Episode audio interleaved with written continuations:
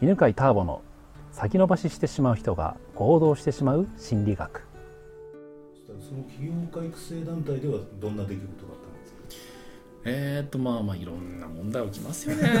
あれはもう本当にねまあ楽しかったんですけどね、まあ人に教えるとやっぱり自分の学んできたことが整理されるじゃないですか、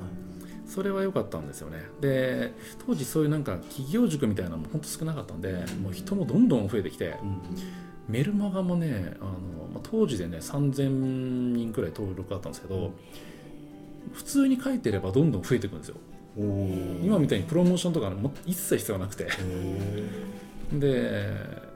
まあ、そういう状況楽しかったんですけどうんとそういう大きな組織を運営するとかっていう人間の力学が分かってなかったんで、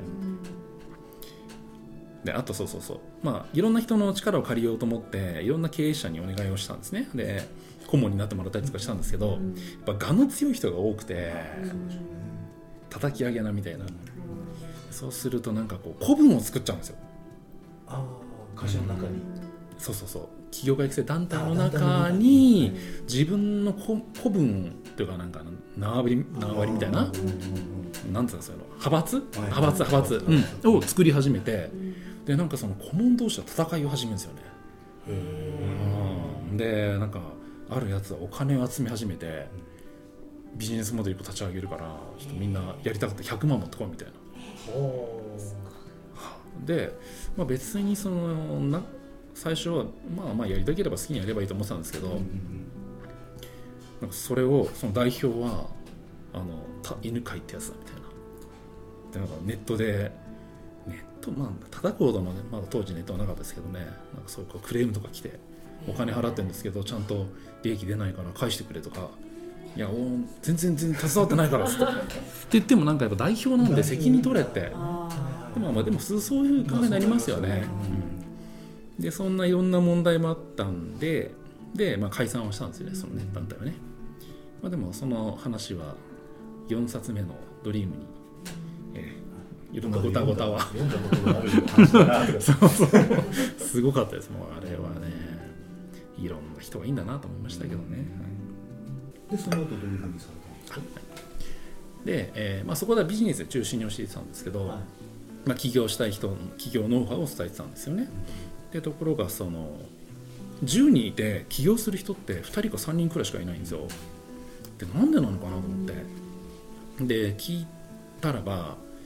その残り7人の人に。みんな言うのはその自分は別に起業したいわけじゃないっていうのが分かったみたいな。起業は向いてないってことが分かりましたって結構みんな言うんですよ。でじゃあなんで入ったのって聞くといや最初は起業したかったんだけど、うん、と起業したらばなんか自分が変わるんじゃないかなと思ってたと。っていうことはけあの人は変わりたいんだなと。うんうんうんでじゃあ自分は起業のノウハウを教えるのと人を自分自身を変わる方法を教えるったらどっちやりたいかっつったら自分を変えるというのを教えたかったんですよね。こっちの方がうん。なんかこう面白そうだと。でそのじゃあどうやったら変われるかみたいな。変わるイコール、まあ、自信をつけるってことなのかなと思って自信をつけるってことを、まあ、教えたりとかするようになっていって。ででもなかなかやっぱりみんな変わらなくてどうして変わらないのかなってその解決方法を心理学の勉強で補うようになったんですよ。なるほどね。そこで心理学出てくる心理学ですね。まあし心理学は以前からいろいろ興味があってマーケティングでは使ってたんですよね、マーケティングって結局人の心理を操作するというか、人の心理の法則に従って人を動かすので,、で以前はその人を動かすためのものを売るための心理学だったんですけど、自分自身を人を内面から変える心理学ってまた別なんで、それをこう学んででそれをこう人に教える形にしてレクチャーするみたいな、っ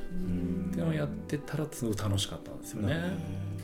その頃のタボさんっていうのはじゃあもうそそっち側にこうずっと興味がいっちゃってる感じ？そうですねそうそう。それが30だったんですけど、はい。30でビジネスから内面の方にだんだん移ってきたんですよ、でえっ、とそう。ただどうしても自分自身はその人との人間関係さっきもセンターピースの初期の頃は食事がしなかったみたいなうん。感じで人間関係が自分自身も解決できてなくて、でずっとストレスがありながら人に教えてたりとかビジネスやっていくとこう自分追い込んでしまうんですよね。もっと頑張んないといけないとか、うん。もっとやんないと自分は価値がないとか、ってるうちにパニック障害みたいな感じになってきまして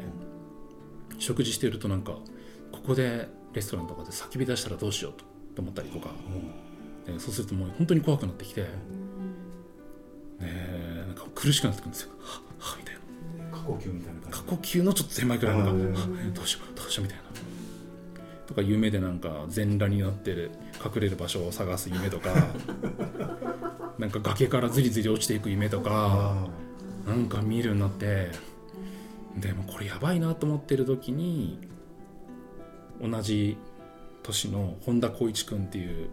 やつに出会って、で彼がその内面のそのトラウマとか書き換えるセッションを教えてくれたんですよ。うん。えー、と高所恐怖症を2時間で治してくれたんだよって。ターボ君向けたらいいよって言われたんですけど、高所恐怖症じゃないんで まあいいわみたいな。って言ってたんだけどまたその何週間後かなんかに教えてくれたんで、こんなに人が進めるっていうことは何かきっとあるんだろうなと思って。でそれをまあ受けに行ったんですよね。で受けに行ってでもまあ自分としてはもうなんか人生完璧で傍から見たら本当人生の成功者なんですよね、もう時間もあるしお金もあるし収入もあるし、まあ、その頃ボランティア活動もいっぱいやってたんで。でなんか悩みありますかって聞かれた時に悩み特にないですねって答えたんですよ、あでもじゃああなた自分の性格で何か変わっここは変わったらいいなっていうところありますかって聞かれた時にパッと思い浮かんだのが食事会の時に楽しくないんですって。でまあ性格だと思うんですけどねって言ったんですけど、じゃあそれを扱ってみましょうって。でそのセッションがスタートしたんですね、で分かったのはそれは自分の人見知りという性格ではなくて昔ある体験で学んでしまった学習の結果っていうのが分かったんですよ。どんなことがあったかというとそれを思い出したんですけど4歳か5歳の時に公園で遊んでたんですよね。でそしたらそのそこの公園にはシーソーがあってでシーソーで夢中に遊んでたんですね。で夢中に遊んでたらば子供の誰かお母さんが来てであなたそれずっとな一人でやっちゃダメよって怒られたと思ったんですよ。でその時に学習したのは夢中で遊んでると怒られるっていう学習をしてしまったんですよ。だから大人になってもみんなが楽しんでる時には夢中になってしまったら怒られるから怒られないように気をつけようっていうのが働いてみんなで食事会する時は楽しくなかったんですよね。でも大人になって分かるのはそれはそのお母さんが言いたかったのはあの一人で遊んじゃダメっていうんじゃなくてみんなで楽しみなさいっていう順番でやってねっていうだけじゃないですか、まあそりゃそうだと思って。でその大人の自分でその話をもう一回思い出して理解し直したらばすごくすっきりして、あなんだって楽しんでもいいんだみたいな、むしろお母さんの言いたかったことはみんなで一緒にもっと楽しみなさいねみたいな、っていうことなんだと思ったら急に楽になって、したら食事会も楽しくなったんですよ、でその経験があって自分の価値観があったのが、今まで人生を変えるというのは自分の外側の仕事とか人間関係を変えれば人生は変わると思っていたのが、自分の感情とか気持ちという分野があって、それを変えることによっても人生で変わるんだなって、っていうのが分かったんですよね。そこからまあじゃあ時間とお金はあったんで、まあ、そのセッションを受けまくって、前にちょっとでも嫌な気持ちになったらばそれ全部メモして解放してくださいっつって。でやっていくうちに今まで本には書いてなかったような心の法則っていうのを自分で発見していって、でやっぱり年に100個 ,100 個とかもう200個とか出てくるわけですよ。そしたらもうパターンがあるんですよね。こういうマイナス感情とかこういう時はこういうことに気がついて最終的にはここまで到達するとすっきりするみたいな。その何通りか分かってきてでじゃあこれを体系的にまとめてで伝えたいと。でもちろんそういう感情の世界だけじゃなくて成功するのも大事だから成功と幸せ両方を伝える幸せに成功するハッピーとサクセスでハッピーサクというのを伝えるのが自分の使命だと。うんで本を書き始めたんですね、なるほどね。はい。その